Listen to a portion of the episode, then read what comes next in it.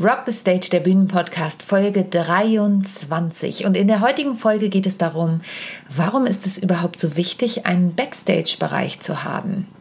Darüber berichte ich dir gleich. Viel Spaß!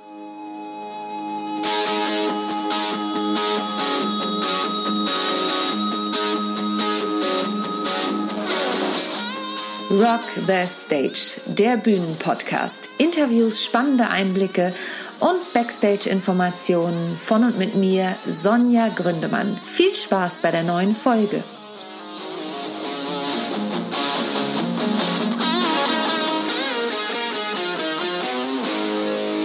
Herzlich willkommen zu einer neuen Folge. Mein Name ist Sonja, Sonja Gründemann, wie in der Ankündigung bereits genannt. Und ich möchte heute mit dir aus meiner Bühnenerfahrung sprechen, warum es denn so wichtig ist, einen Backstage-Bereich zu haben. Ich durfte ja am Sonntag endlich mal wieder vor Live-Publikum spielen und ähm, typisch Frau beim Kulturverein in Wittingen mit 120 Gästen, die natürlich hygienekonform nach Corona-Regeln das klingt irgendwie total abstrus, hygienekonform nach Corona-Regeln. Wer hätte das vor einem halben Jahr gedacht? Na gut, das ist ein ganz anderes Thema. Aber jedenfalls saßen die Zuschauer, das Publikum wirklich hygienekonform im Open-Air-Bereich. Wir haben nach draußen gespielt. Der Wettergott war uns hold zugetan und ähm, wir hatten wirklich Glück. Und es hat tierisch Spaß gemacht. Und wie meistens bei den Veranstaltern, und ich sage bewusst meistens, hat der Kulturverein uns wirklich einen Garderobenraum zur Verfügung gestellt. Wir haben in der Stadthalle Wittingen gespielt, beziehungsweise eben Open Air hinter der Stadthalle und hatten einen Garderobenraum, der zu der Stadthalle gehörte. Und das ist leider tatsächlich nicht immer selbstverständlich. Meine Duopartnerin Esther und ich, wir haben ja ein Stück, das heißt Backstage Women on Tour und da berichten wir so über die unterschiedlichen Backstage-Bereiche, die wir schon so erlebt haben. Und natürlich haben wir dort im Laufe der Jahre auch einiges gelernt. Ich bin niemand, der sagt, oh, ich brauche den absolut edlen Backstage-Bereich und ich brauche auch dieses oder jenes Wasser, was ich unbedingt trinken muss. Also ich halte mich selber für eine recht bodenständige Diva ähm, wenn ich überhaupt eine Diva bin. Aber ähm, ich habe keine großen Ansprüche. Ich trinke ja sowieso keinen Alkohol und ich brauche auch keinen Kaffee. Ich bin froh, wenn ich einen Tee bekomme. Und wenn nicht, bin ich auch mit Wasser zufrieden. Es ist immer toll, wenn was zu essen da ist.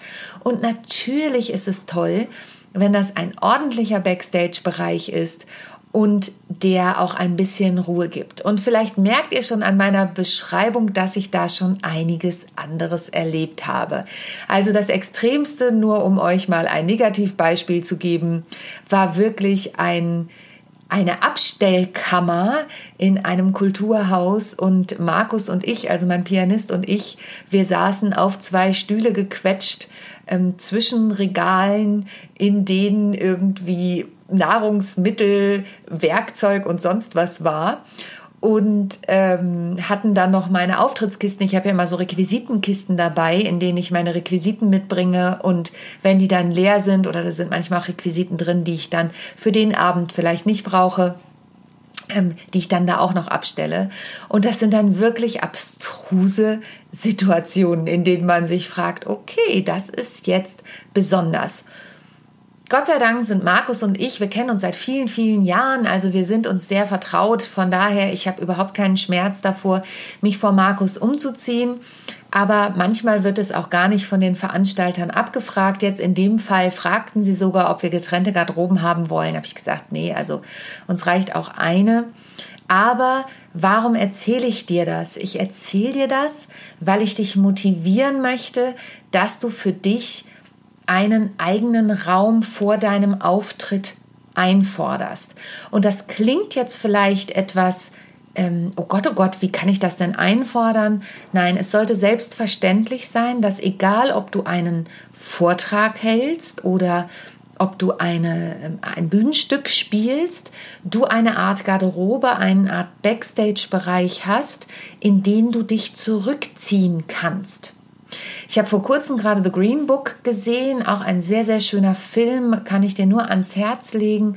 Da geht es ja um einen, was ist denn die offizielle Variante, stark pigmentierten, also farbigen Mann, der ein sehr erfolgreicher Pianist war, eine wahre Geschichte. Und da gibt es auch eine Szene, das spielt ja schon in den früheren Jahren, ähm, wo das eben noch so war, dass die Schwarzen leider ein ganz anderes Ansehen hatten, die Farbigen. Ähm, und er hat da wirklich auch so eine Abstellkammer als ähm, Backstage-Bereich bekommen. Und ich finde, nicht nur damals und für ihn ist es wirklich eine Sache, die muss man sich ganz klar angucken und da muss man auch wirklich für sich entscheiden, ob man das kann. Wie gesagt, ich bin da nicht sehr anspruchsvoll, aber du solltest immer einen Raum für dich haben, den du auch zumachen kannst. Denn ich habe es jetzt gerade wieder erlebt, dass äh, Markus und ich in unserem Backstage-Bereich waren und dann war ein Bekannter von mir da, den ich auch sehr schätze und sehr mag, aber der stand auf einmal in unserer Garderobe. Also er hatte sich auch nicht angekündigt, sondern er stand einfach da. Und auch da ist natürlich der Punkt, ja klar, ich habe mich gefreut, ihn zu sehen, aber es war eine halbe Stunde vor der Aufführung. Und gerade in diesen Zeiten, wo ich ja natürlich auch nicht so oft auf der Bühne, auf der Live-Bühne stehe mit meinen Bühnenprogrammen, weil die Bühnen einfach zu sind, ist es so, dass man natürlich auch ein Stück weit die Konzentration braucht oder ich brauche die Konzentration und Manchmal nehme ich sie mir nicht ausreichend, aber trotzdem ist es wichtig. Ich musste das Stück nochmal durchgehen, auch gewisse Dinge mit Markus besprechen, weil wir uns natürlich im Moment auch nicht so oft sehen. Ähm, abgesehen davon, dass wir uns sehr mögen und natürlich auch über unsere Familien und private Dinge und wie ist es bei dir eigentlich gerade berufsmäßig uns austauschen. Ähm, natürlich auch nochmal das Stück besprechen. In dem Fall haben wir eine Kurzversion gespielt von Typisch Frau und da müssen wir auch nochmal kurz irgendwelche Sprünge besprechen und so weiter. Ähm, auch wenn wir davor nochmal geprobt haben, auch wenn wir davor nochmal den Ablauf durchgeschickt haben, ist das wichtig, dass es eine Art, die zum Proben gehört. Und selbst wenn du das nicht tust, selbst wenn du alleine wo bist und deinen Text, vielleicht bist du ja auch so ein Typ, der seinen Text nicht nochmal direkt vor der Aufführung durchsprechen möchte. Kann ja auch sein. Ich war früher so, ich wusste genau vor Klassenarbeiten in der Schule, es macht überhaupt keinen Sinn, mir die Sache nochmal kurz vorher anzugucken. Bei meinen Stücken ist das lustigerweise anders. Da gucke ich immer noch mal kurz in den Ablauf, da gucke ich immer noch mal die Stellen an, bei denen ich weiß, im Zweifel vergesse ich da den Text oder habe ich da einen Haker oder ähm, muss improvisieren. Ich improvisiere ja auch ganz gerne mal und erzähle ein bisschen was anderes als das, was ich mir vorher überlegt habe. Das ist ja der Vorteil bei den eigenen Sachen. Das weiß in dem Moment keiner und wenn das Publikum doch amüsiert ist oder lacht, dann ist das ja auch nicht so schlimm. Aber hier nochmal der Punkt. Such dir einen ruhigen Raum, in dem du dich sammeln kannst, in dem du im Idealfall ungestört bist. Sprich mit dem Veranstalter wirklich im Vorfeld ab. Ich brauche da einen Raum und ich möchte die letzten 20 Minuten vor der Vorstellung nicht mehr gestört werden. Höre bitte in dich rein oder die halbe Stunde oder die Stunde, die Zeit, die du brauchst. Höre bitte in dich rein, welche Zeit du brauchst, um nicht gestört zu werden, um dich vorzubereiten. Und wenn es sein muss, gestalte dir vorher ein Schild, auf das du schreibst, bitte nicht stören, nimm doppelseitiges Tesakrepp mit oder es gibt ja auch von Tesa diese Gummidinger, die du daran kleben kannst, damit du nicht gestört wirst. Ich gestehe, auch nach 30 Jahren auf der Bühne mache ich das viel zu selten. Ich bin so jemand, ich kann das auch ganz schnell, ich kann dann auch schnell mit den Leuten ähm, sprechen. Aber guck für dich, was du brauchst. Musst du dich sammeln? Musst du nochmal wiederholen? Musst du dich einsingen? Musst du dich einsprechen? Musst du mit deinem Pianisten, deiner Duopartnerin, wem auch immer, noch was besprechen vor der Show, so dass du nicht gestört wirst? Achte da auf dich, achte da auf deinen Raum. Und da, wie gesagt, bin ich leider auch manchmal schlecht drin, mir diesen Raum zu nehmen. Mir fiel es bloß jetzt besonders aus, auf. Mir fiel es jetzt besonders auf, weil ich dachte, hups, ich bin noch mitten in meiner Vorbereitung und die Person wollte nur Hallo sagen. Wenn du zuhörst in dem Moment, liebe Grüße, alles gut, aber ähm, jeder ist da ja auch ein bisschen anders. Und ich habe dann hinterher gedacht, nicht mal meine Mutter würde sich trauen, einfach reinzukommen und mich zu stören, wenn sie mir nicht noch eine WhatsApp vorher schreibt oder so oder noch irgendwas hat, ähm, weil wir Künstler, und da schließe ich mal auch die Vortragsredner ein oder in welchem Fall du auch immer auf der Bühne stehst, wenn es eine Präsentation ist, achte für dich auf deinen Raum, stelle klare Regeln und Strukturen auf, nach denen du handeln möchtest und behandelt werden möchtest. Und wenn du sagst nach der Vorstellung, es gibt Künstler, die gehen auch nach der Vorstellung erstmal von der Bühne und brauchen einen Moment, denn so ein Vortrag, ein Bühnenstück, ein zweistündiges Bühnenstück oder selbst wenn es jetzt am Sonntag haben wir eine gekürzte Version gespielt, naja, am Ende war es dann doch nicht nur eine Stunde, sondern eine Stunde 20 mit den Zugaben. Das ist anstrengend, das braucht Energie. Mich persönlich euphorisiert das immer mehr. Ich bin danach wirklich beseelt.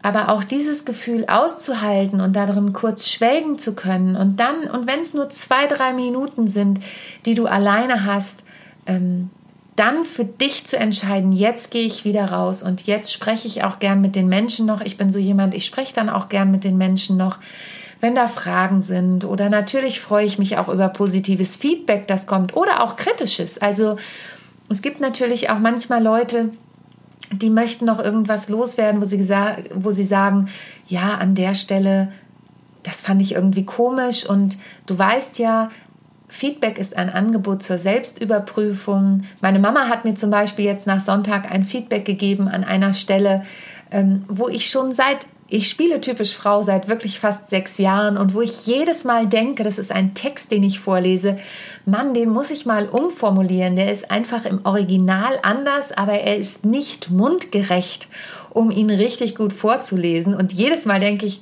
Mist, habe ich wieder nicht gemacht. meine Mama piekste mich jetzt genau auf diese Stelle hin. Vielen Dank an dieser Stelle und ich habe es mir jetzt fest vorgenommen, wenn ich das nächste Mal typisch Frau spiele, ist dieser Text geändert.